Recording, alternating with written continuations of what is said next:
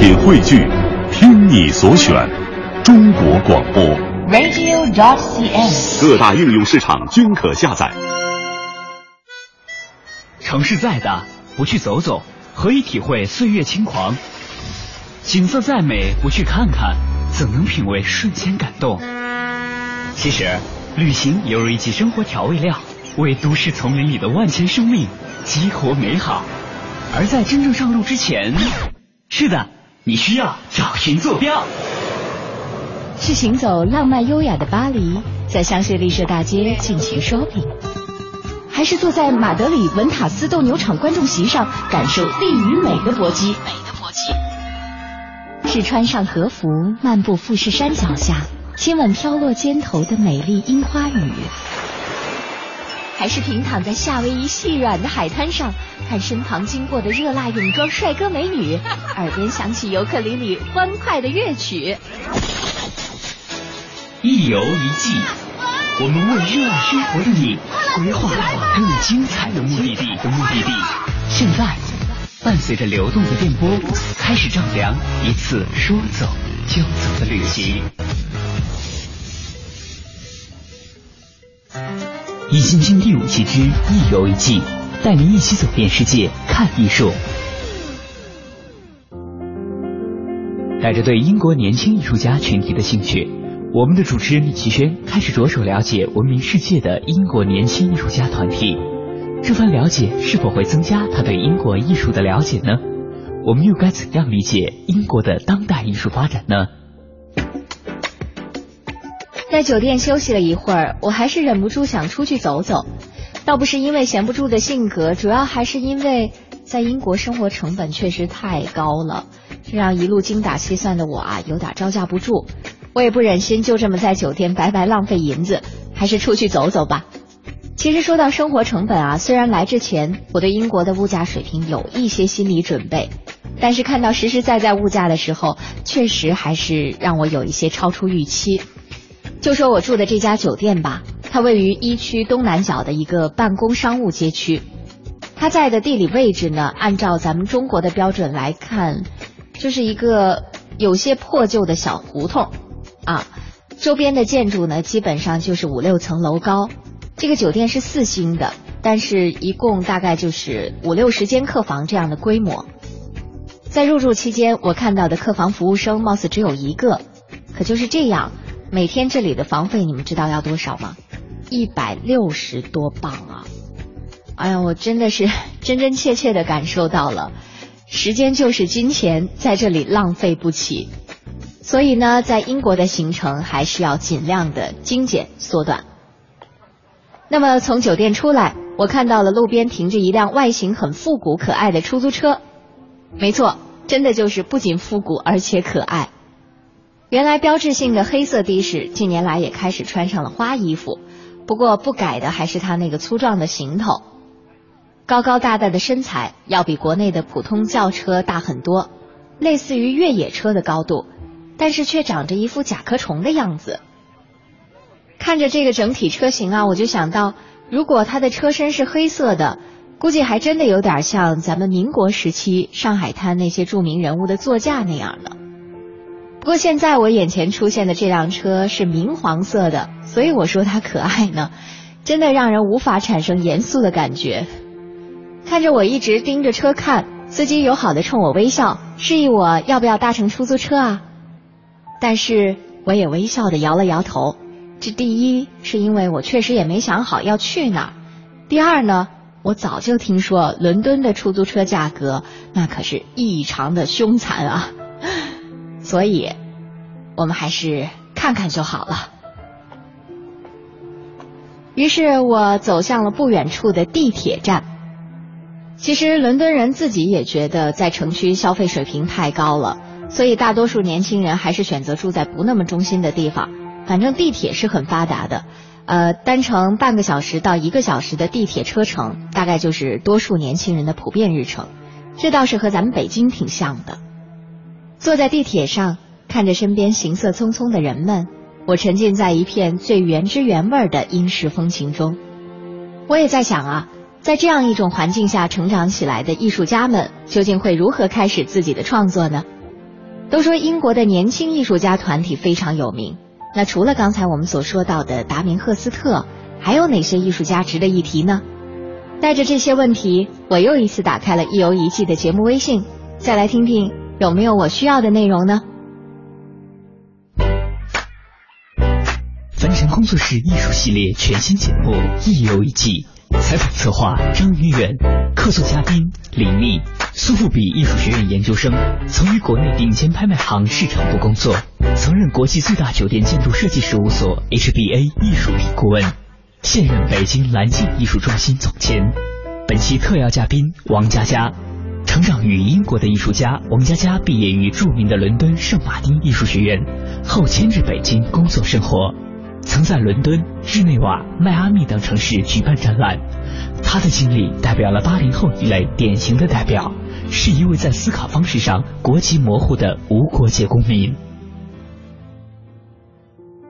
其实，在 YBA 系列的这些非常著名的艺术家里面，除了 Demi Hirst，还有一个也是很特别的，因为她的身份是女性，但是同时，她背后所承载的整个经历，却又让人觉得。超过了一般女性所能承载、接受的那个程度。我相信，可能很多人一提到 YBA，一提到女性，也会第一个想到她，就是 Tracy Emin。之前其实我们在节目里面也提到之前的节目聊过，她其实命运挺悲惨的。我觉得命运是特别造人的一件事情。像佳佳，可能你生活有点安逸，你还是想办法要让自己悲惨一点，要不成不了大艺术家。就是。作为一个女性来讲，她就是颠沛流离，她的种族很复杂，家庭结构也特复杂，然后曾经被人施暴过，就是所有这些复杂的经历造成了她一个标新立异吧，就是因为她人生组成的结构就是非常的不一样的。不过在了解了她的这整个经历以后，你会发现好像她没有标新立异，只不过是，对，她就在说他自己的生活，只不过他的生活。太痛苦了，让你觉得无法理解，就是一个女性怎么能够承载这么多的东西。然后当她就放在你面前的时候，你会发现，哎，她好像是用一种很特别的，好像是一种标新立异的方式。但是，其实你真正了解她的故事的时候，你会发现她生活的故事好像比这个痛苦多了。就是大家最早知道他是什么时候？是你们在学的时候会探讨过到这个艺术家吗？还是看到她的作品啊？你见过他那些什么床啊、床、帐篷那种食物吗？我那个时候在 Turner Prize 展的时候没有看到，我是上大学之后才知道开始就是观察就是 YBA 啊，然后看到 Tracy Emin，但那个时候因为我们就刚开始上学的时候，其实会为什么比较那个单纯嘛，就会觉得像 Tracy Emin 就算 feminist artist。然后，然后我们就是男生基本上都会可能跟观察就是男的艺术家，什么类似像 YBA，你天生会抵触，就是本身会会有点有点抵触。对，觉得你因为他觉得他谈的话题就是非常，就是让男人不舒服的话题嘛。不，就是因为他就真的是谈的话题非常有 feminist 那个感觉，就让男人就看着不太舒服，都是感感觉他跟谁睡了，跟怎么怎么样，就是所有的东西跟他就是 period whatever。就那个时候看就觉得，我觉得大家成功了，就是达到那个让人不舒服了，尤其是男性，就是他他肯定想说的就是自己跟男性的这个关系中和这个社会的性别结构中我们的不同，对对，造成我认为一些很基本然后很核心的我受伤痛的东西，对你们男人来说，你们觉得是。轻而易举的，就是往外施加痛苦给女人，他想想把这个痛苦释放出去。对，他那个时候画的东西，跟他就是做什么 stitching，都是感觉很 feminine。那时候我们就是在刚进入圣马丁的就要画油画的画什么，就是都看什么 bacon 啊这样东西的，就是是跟我开始的感觉完全不一样。我是好几年之后才开始真的去观察了他的作品，才觉得其实真的很有意思的。之前可能没有都没有怎么才看过，因为他最出名的还都是。一就是他那个床嘛，乱七八糟的摆在大的展厅正经的展览里面，嗯，然后还有他那个 tent，就是过去多少年从哪年到哪年我我睡过的所有的人什么的，就这几个是非常非常有争议的。实际上，他的落点确实特别的女性主义。但是其实他没有什么攻击性，他又不是那种特别政治。他那个女性主义跟所谓的第三世界国家啊，然后和那个比较边缘的文化的女性主义，一般都带着种族问题和政治问题。他没有，他特别个人，他不攻击的，就是我就是写日记一样，我自己受过的伤，我难道还不能表现出来吗？我也没牵扯谁。我并没有就是在讲我们的社会里面有什么，实际上他当然直接的反映的就是社会问题，但是他没有刻意想讲，他只是想讲个人化的一些东西，不像那些攻击性很强或者你知道那个初衷就是很尖锐的那种类型的女性主义还不太一样。对，然后后来就是 Turner Prize，他不是喝多了上台领奖。大家颁奖的时候，因为 Turner 最后颁奖的时候是一个讨论吧，嗯，是一个论坛，然后这个批评家，然后颁奖人还有艺术家就在一起探讨那个你的作品和能不能成，对你答辩有点像答辩嘛。然后他喝多了就就上去了，那也是让他出名的一个手段。当时我看过那个视频的资料，我不确定他是否是一个有心机的人，就是会干出这种非常刻意的事儿，对，嗯。不过后来看他那个在。媒体的形象上和在艺术界的这个后来的亮相出场，反正是很会懂得拿捏在公众形象和公众上面造话题的一个人，这倒是真的。但是他虽然可能是那种很聪明，知道要表现出哪一面的人，但是在整个 YBA 系列里面，他也以这种女性的，然后很特别的一种视角，包括经历。给大家留下了很值得讨论的东西。对，如果讲 Tracy Emin，他为什么是一个特别呃有价值的艺术家？就说某种他一定是有一定量的价值的，不说有多大多小。他的贡献在于，在他之前没有那么人敢非常明白的，然后表现非常好的讲自己的痛苦，而且形式特别像写日记和用各种方式来写日记。无论是摆出自己家的陈设，还是把自己很痛苦的经历展示出来，或者是就写的像日记一样，或者是画的像日记一样，直到后边非常成立的他那系列霓虹的作品，就是像笔记一样写出来的霓虹的灯光，他是一个特别毫无保留的一种坦诚，但是把自己的经历的痛苦简单直白的讲出来。你想一想的话，之前还真没有这种艺术家。嗯，这当时他的那个时间点成功的理由就是，你想想，真的没有，没有艺术家是这样做的，就没有艺术家很直白的表现自己的痛苦的故事吗？而且形式如此之丰富，但是核心在一个体系上面，你能归结出来，都是一个女人的日记，而且他的这个日记的形式，我相信可能很多人见过他的作品，但不一定知道是他做的，就包括那个。霓虹灯的系列，然后甚至现在，其实我前一阵子看到那个，你知道有很多那种壁纸图片的那种 A P P 下载，然后其中有一个好像是 Merry Christmas 的那个系列，就在雪地当中呢，然后彩色的那个灯管，然后拼起来的一个，就看起来挺有点孤独，然后有点小难过的那么一个，让我一下想起 Tracy Emin 他的那个，那应该是一个韩国艺术家，因为现在霓霓虹在他之后变成一个。相对主流的，就变成一个挺明确的一个当代艺术的一个分支了。对，它是一种表现形式的分支。霓虹有这种特高冷，然后但是又特别低俗的 气质，就它可以很 low，就是那种。八线城市的那个 呃夜总八线八线城市的夜总会或者是洗发店那个门口挂的灯也是，然后做警示用的这种提示灯也是，比如说那个地上挖一大坑，上面弄一个大霓虹灯打着，就别接近，或者是特别高尚的演出也会用霓虹，它是一个特别 loud，就是嗯。很大声的一个东西，但是它又特孤独。然后后来在 Tracy Emin 运用的特别好之后，大家对这个题材就越来越感兴趣了，运用的越来越多。你说那应该是叫 Ken Lee 还是什么玩意儿的一个韩国艺术家，他做了很多在就像大地艺术一样，那个艺术家是一个像大地艺术一样，在大的冰原或者是在大的树林、丛林、草地或者是一群房子上面小小的，然后那个字像打字，就像你电脑 type 就像打字打出来那种很规整的字体，然后一溜，比如说写的。I'm going nowhere，就比如我我我哪儿都不去，或者是写什么像什么新年快乐啊，或者写什么呃 I wish you happy，我希望你很快乐，就这类的很孤独的词，在一个很大的场景里面。所以其实不管是崔斯安民他整个的人生经历给人的感受如何，但是从他这个霓虹的这个作品之后成为了一个系列，也能看出。之所以 YBA 系列里面的这些艺术家能成立的一个前提，就是他们每个人都会有一个特别明确的创作方向，并且现在我们翻回头去看，依然有着就是在那个时候特别重要的意义。个人风格都挺强的，挺成立的。我知道佳佳刚这回回伦敦的时候，又看到 Tracy Emin 最新的展览，对，这回是什么感受？这次他在那个 YQ 的那个就是叫 The Last Great Adventure Is You。对，我觉得那个这句话和这件霓虹特别好。我最后的冒险是你，嗯，多美的一句话。对我之前没有太研究他的作品，但就是这几年吧，我真的好好去看了一下，然后他真的写的每一句话，我都觉得非常。就是他真的会写，就是这种伤感的这种一些文章或者特简单短句，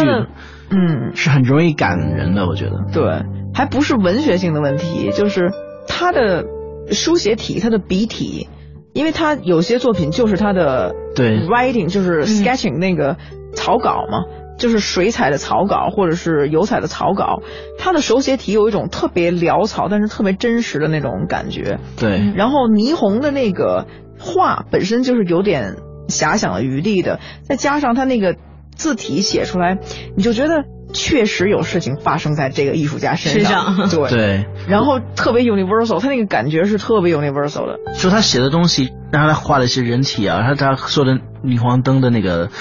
就感觉不知道为什么就反感觉挺色情的，但我也不知道不能说上为什么，就是他的那个可能有些霓虹的那个就是字体啊放在一起。可能很容易，我感觉能看到在，比如说一个什么很 low 的，比如按摩地方里，在外外国那种，你知道很你知道吗？那种那种感觉，但每一句话就都很伤感的，很感动的。对，我觉得很难达到的，因为就是只是看就是几几行字嘛，就是没有别的东西。表现力很强，他表现特别强，还是因为话题他截取的都是，那比如说 James Hurst 咱们聊的全是死亡类别，死亡和爱吧，也是。其实 r i s 更简单的，应该都是关于爱了。后来这回展览有没有更多的关于他这个母性的这种感觉？因为他说自己上了岁数以后，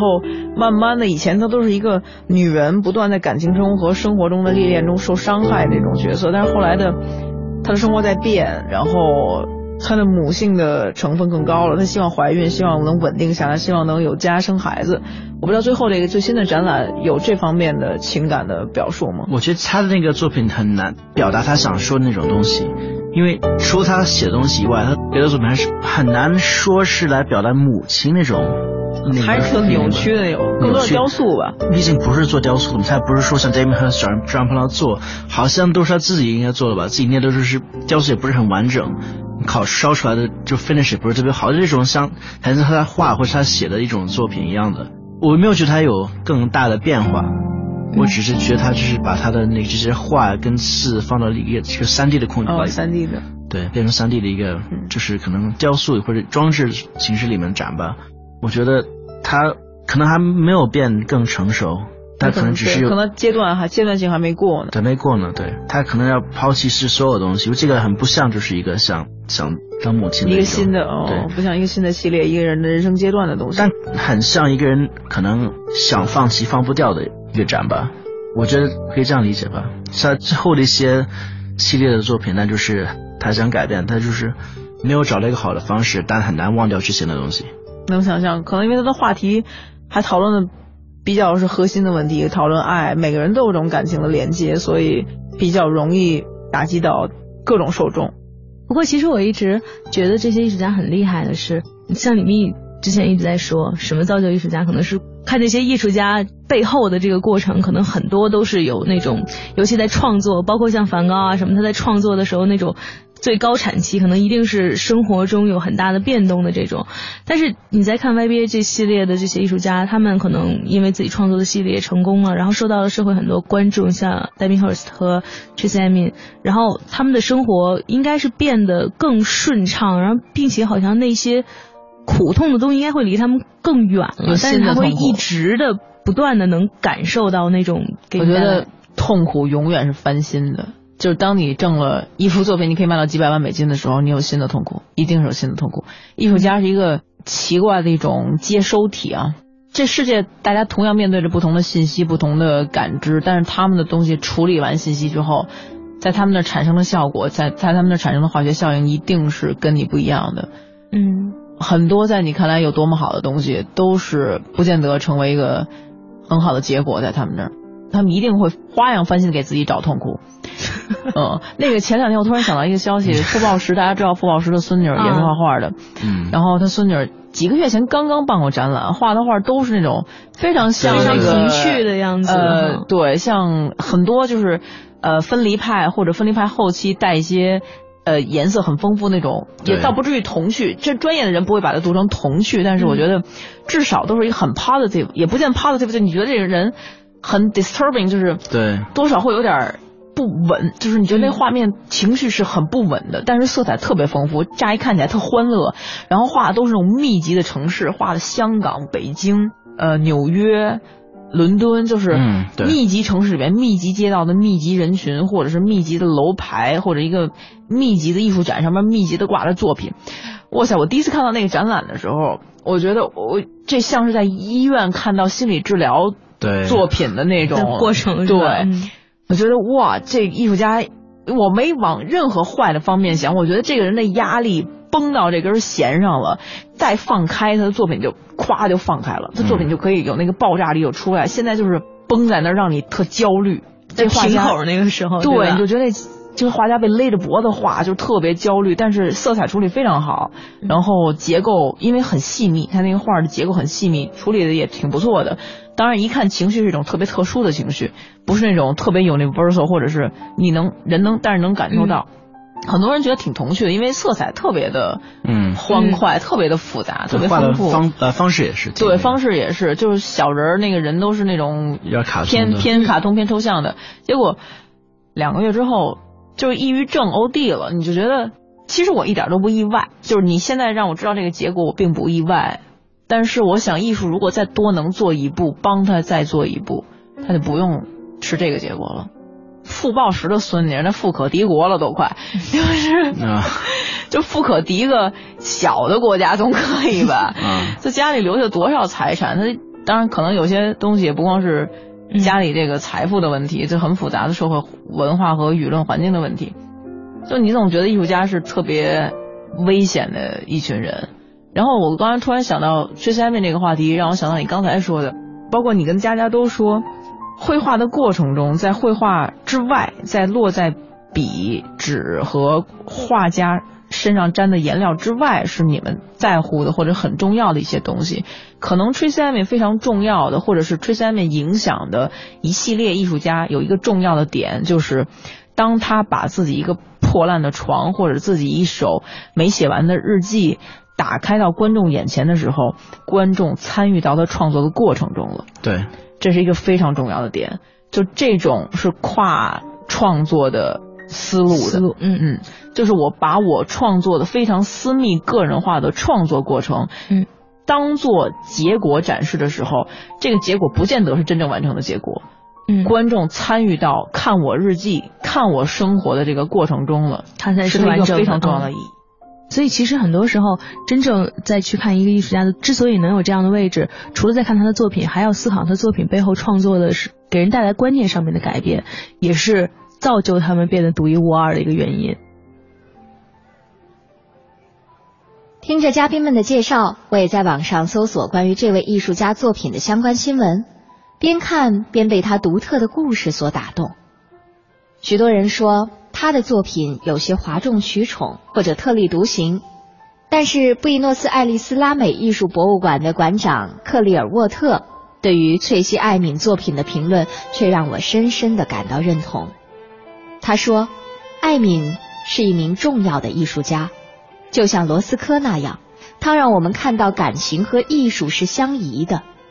他在艺术学院的不是，是因为他在艺术里倾注的情感没有得到认可，非要他显得冷嘲热讽才可以。资料上说，这些年随着创作的继续，艾米也承认，他感觉跟三十年前那些让他一举成名的作品好像有些疏远了。在两年前一次 BBC 的采访当中啊，艾敏还提到了他有一次为了回顾巡展，曾经多次去重新安装我的床。他说：“我每次装之前都要深吸一口气，因为那真是把我扔回到过去的感觉，一个我永远不可能再回去的地方。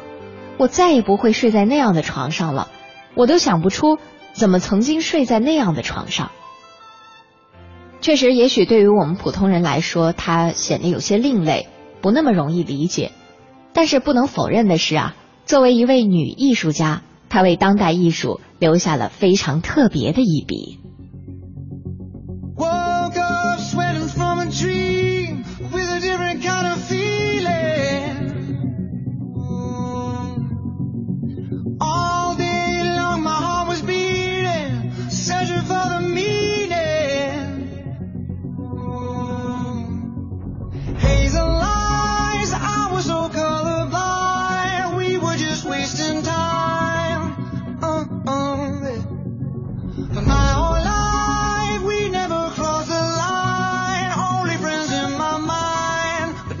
realize it was a waste.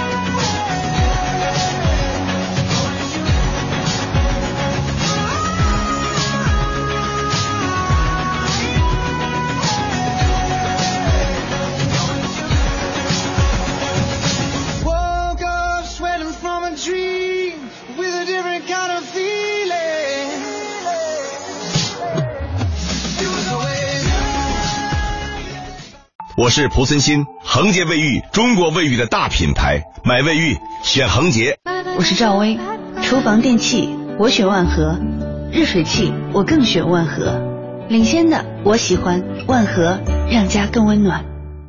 中国广播音像出版社隆重推出的中国广播经典系列朗诵 CD 光盘，既有夏青朗诵的唐诗三百首，也有方明的播音作品专辑，还有集合齐越、葛兰、雅坤、于芳、姚科等中央人民广播电台老中青三代播音员精心演绎的配乐朗诵光盘，中外名篇经典诵读和红色经典作品朗诵。朗诵作品风格多样，赏心悦耳，是中国朗诵艺术的优秀典范。产品均随碟附有作品原文，是学习、欣赏和正音的难得佳品。欢迎登录中国广播网查询，咨询电话：零幺零八六零九二五幺幺，零幺零八六零九二五幺幺。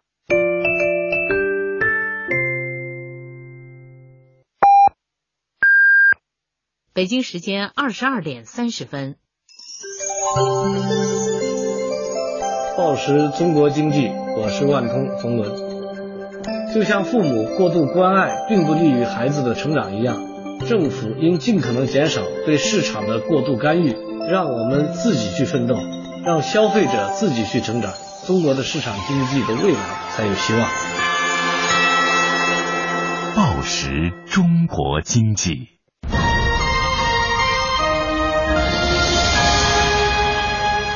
济之声。进一步的声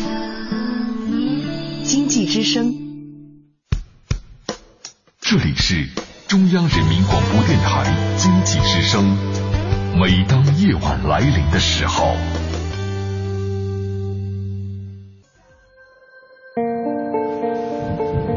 真正的旅行不在乎时间的流逝，离开熟悉的地方，去探索陌生的风景，体验未曾有过的人生。走过的每一个地方，遇到的每一个人。都将成为一段不可替代的记忆，一游一季，只属于你。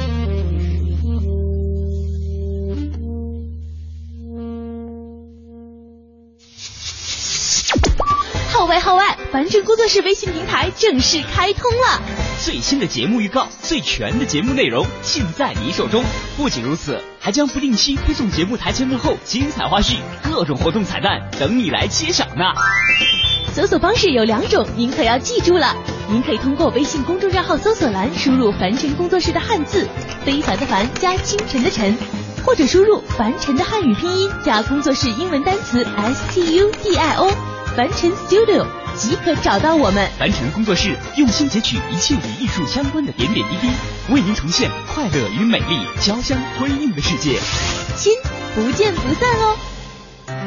一星星第五期之意犹未尽。带您一起走遍世界，看艺术。带着对英伦风情艺术独特的向往与好奇，我们的主持人李奇轩来到了伦敦。在这里，他会有怎样的发现？英国特有的艺术文化风情又会给他带来怎样的影响呢？记得刚到伦敦的时候啊，我就说过对这里的地铁非常的感兴趣。现在了解之后啊，又对它有了更多的理解了。原来伦敦的地铁线路竟然已经有了一个半世纪的历史积累，一百多年的历史不仅让市民们熟悉了这种出行方式，更是早就形成了非常完善的地铁系统。十几条地铁加上一些地上快速铁路系统，构成了总体站点规模非常惊人的伦敦地铁系统。这些线路当中的大多数距离都很长。它平均每条线路都在三十到四十个站点之间，加上各条线之间换乘站点又很多，而且不少线路不是一线到底的，同一条线路中途往往还会有往不同方向去的支线车次，再加上悠久的历史呢，也会导致一些局部线路啊经常定期关闭去维修。所以说啊，在这里，即使是长期乘坐固定区域段的伦敦乘客，有的时候也不得不实时查询一下地铁换乘地图。当然，有一点特别好的就是，几乎每个地铁站点都有各式各样的便携地铁换乘图可供您免费领取，所以很多人他们也会随身带上这么个小册子。说到这儿，我还想到了一个好玩的事儿呢。就是因为伦敦地铁线路像雾像雨又像风，让人难以捉摸，只能看地图啊，所以还给伦敦制造出了一句闻名世界的宣传语：Mind the gap。每趟地铁列车到站开门的时候啊，都会有一个浑厚的男中音反复的说着这句话：Mind the gap，前生后裔，很有意思。我忽然意识到，这不就是传说中的英式幽默吗？我看到有很多游客一样的人啊，听到这句话的时候都会忍不住发笑。还有还有，不光是地铁上，就连各种旅游纪念品、T 恤、杯子、雨伞，甚至袜子上，也能看到这句话。在地铁上，我也入乡随俗的领了一份地铁换乘图，拿在手里，一边感受着伦敦的地铁文化，一边寻找下一个想去的目的地。我也忽然想到，可以再听听一游一季的嘉宾们介绍一些有关英国艺术家的信息。于是拿起手机，打开节目微信。本节目由凡尘工作室策划制作。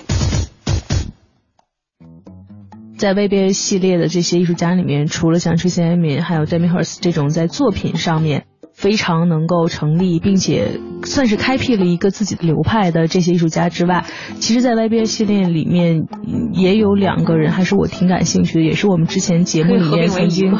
对二合一组合的两个特别可爱的小老头，在这边提到他们，里面介绍的时候，我就觉得这两个人真的很可爱。应该算是很有名了，因为他们也是非常对岁数很大的 YBA，呃，就是 George 和 Gerber，我觉得对他们这两个老头，我觉得很可爱的一点是从生活上面这么多年了一起创作，一起生活，然后也创作出了很多非常好的作品。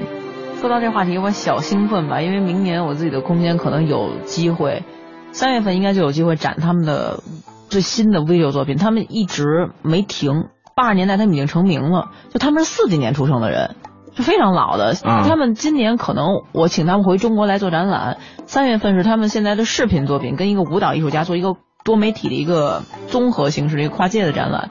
之后我希望能在八月或者九月比较好的季节的时候，请他们真正回来做他们作品的展览，再谈这个事情。他们二十一年没来中国了。他们来中国的时候已经在英国非常有名了，嗯，就是四三年，就咱们建国前出生的人，就如果在北京的话，都是离退休级别的，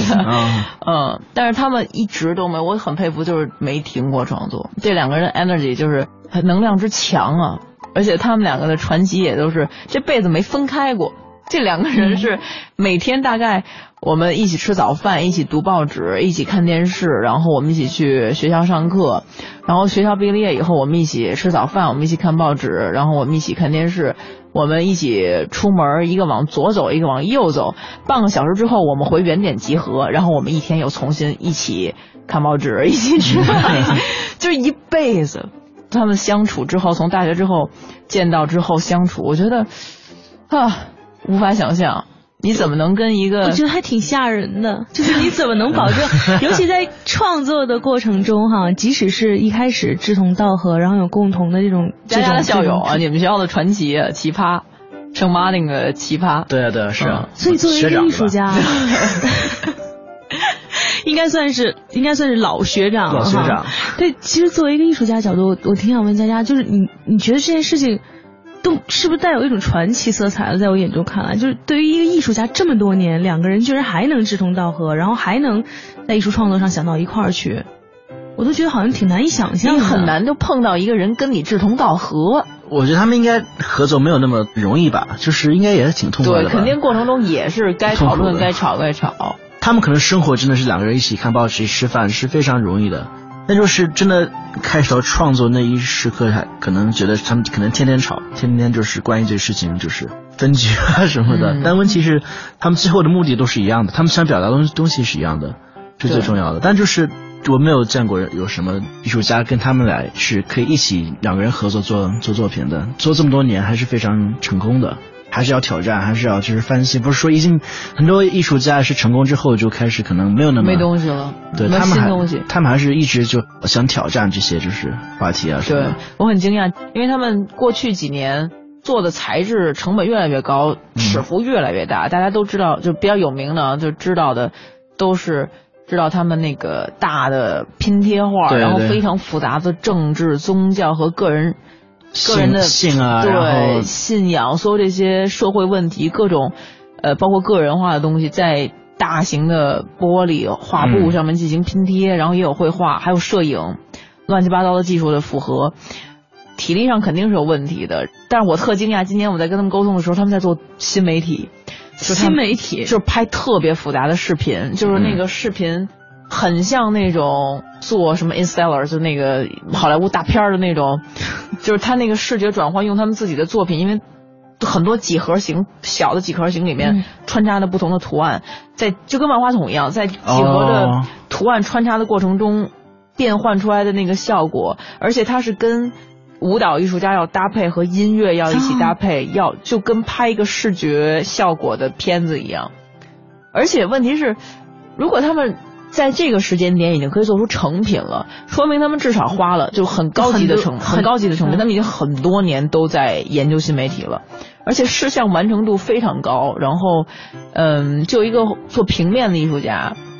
能达到的平面里面的三 D 效果，因为他们最早大家知道是做行为雕塑，就把自己画成雕塑一样，然后在那个雕塑展上面展嘛。然后还有把就自己变成个像个雕塑一样在人里边走来走去的，然后就觉得我是艺术，我要走进人里面去。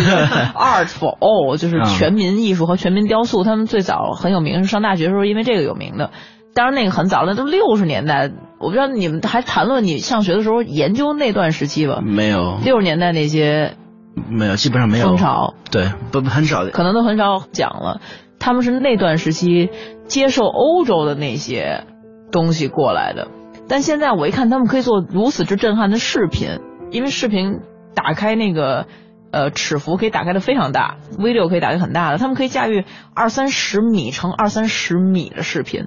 非常震撼啊。对，然后他们那个作品叫 Blood 血缘，然后前面是一个独舞，就一个独舞艺术家加上那个视频。就 blow me away，直接把我震到十米之外了，那种感觉，嗯，非常了不起。呃，我想问，就为什么那个 Gilbert and George 有二十一年没有来中国？为什么这次就是你想要求他们来？我后来查了一些资料，就是，嗯，二十一年前他们来的时候，正好是，你想从现在往回推，二一年是九十年代初，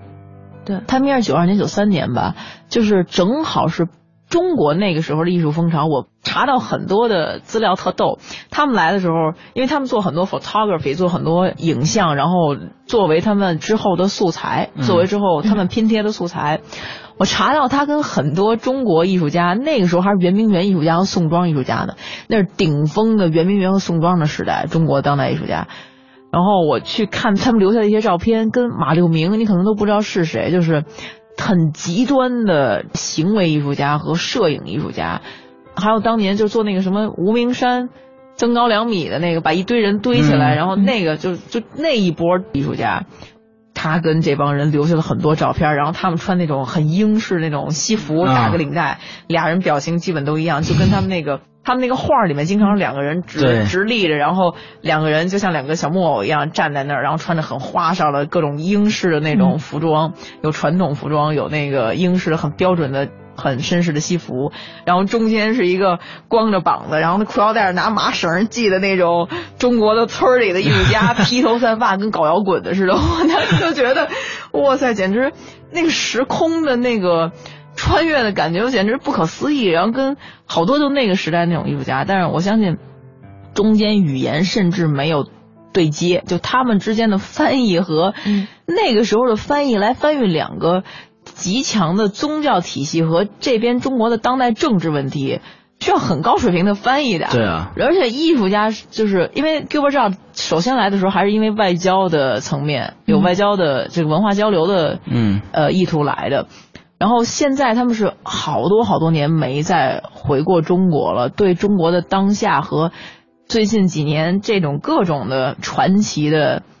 中国的艺术市场的新闻，他们都很感兴趣，所以有兴趣来。当然，协调他们的展览是一个特别难度大的展览。除了这展视频，视频正好是我拿到版权，我拿到呃演出的权利，或者我跟艺术家沟通好，我就是一个展示的问题，是我技术呈现的问题。